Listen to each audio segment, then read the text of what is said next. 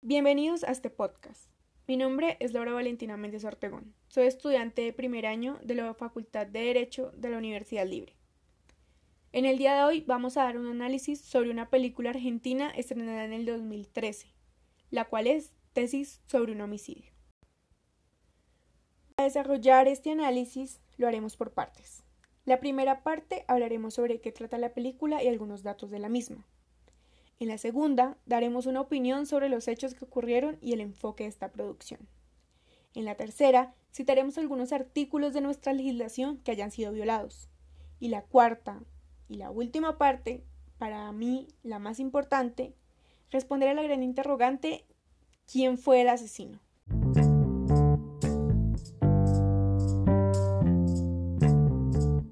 Comenzar con la primera parte, Tesis sobre un homicidio, esta película, dirigida por el argentino Hernán Goldfried, evoca la obsesión de ejercer el poder sobre los demás, ya que quien posee el conocimiento condiciona la coexistencia humana y manipula el orden social a su conveniencia. Roberto Bermúdez, abogado, profesor especializado en Derecho Penal y Criminología, está convencido de que Gonzalo, uno de sus alumnos más brillantes e hijo de uno de sus amigos, con quien desde hace tiempo está distanciado, es el autor del brutal asesinato de una chica cometido frente a la facultad de la universidad. Hecho que lo impulsa a inmiscuirse en una investigación, lo cual acaba con obsesionarlo por descubrir quién es el asesino y la razón de por qué la mató. Entrando en la segunda parte, los hechos y el enfoque de este largometraje es dejar que el espectador se enfrente a sus propias conjeturas, y es el que decide quién es el homicida. Pero finalmente se trata de un antagonismo emocional, en donde la víctima deja de ser importante y lo que prevalece es el uso del poder, demostrando que quien tiene la razón tiene el conocimiento, en caso de que la verdad absoluta existiese. Entrando en la tercera parte, eh, hablaremos sobre eh, las leyes o citando algunos artículos que se violan de la Constitución, del Código. Haciendo un paréntesis que lo que vamos a citar es de la legislación colombiana, ya que donde estamos analizando esta película es en Colombia, pero fue producida en Argentina. Eh, bueno, para empezar, eh, vamos a hablar del artículo 11 de la Constitución Política de Colombia, que dice el derecho a la vida es inviolable, no habrá pena de muerte. También mencionaremos el artículo 103 del Código Penal colombiano que habla sobre el homicidio y dice la sanción que éste tiene. El que matare a otro incurrirá en prisión de 208 a 450 meses. Otro artículo que complementa este es el artículo 104 del Código Penal que habla sobre las circunstancias de agravación y dice la pena será de 400 a 600 meses de prisión si la conducta descrita en el artículo anterior se cometiere.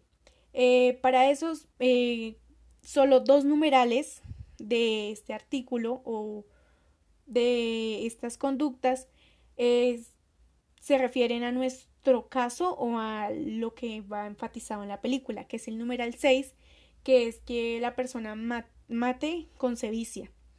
Y el numeral 7, que es colocando a la víctima en una situación de indefensión o inferioridad o aprovechándose de esta situación.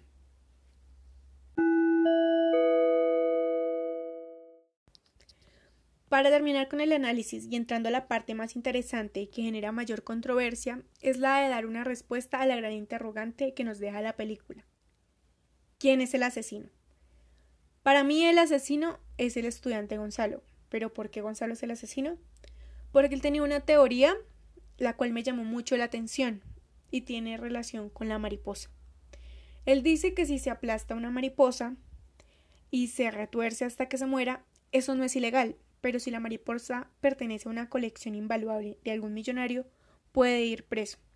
Menciona que no es el acto en sí el que se juzga, que la ley no protege a las personas de los hechos aberrantes, sino que la ley solo interviene y aplica si el hecho aberrante amenaza contra la voluntad del poder o alguien con poder. También pienso que es el asesino porque siempre le dio pistas al profesor Roberto como en la galería de arte que lo ponían como sospechoso. Y lo intentó hacer ver como el malo y la persona que tenía una obsesión con el tema, cuando solo encontraba las pistas que el estudiante mismo le dejaba. Para las personas que no se han visto esta película, los invito a que se las vean, se animen a criticar y analizar y así saquen sus propias conclusiones para responder la gran interrogante. En esta película se ve reflejado cómo una obsesión por un tema, una situación o una persona puede llegar hasta el punto de calumniar e inculpar a un inocente. Pero también nos muestra que el conocimiento no siempre es lo que uno cree de cómo desarrollar una situación, ya que es muy diferente un conocimiento teórico que una relación y comunicación con otro individuo.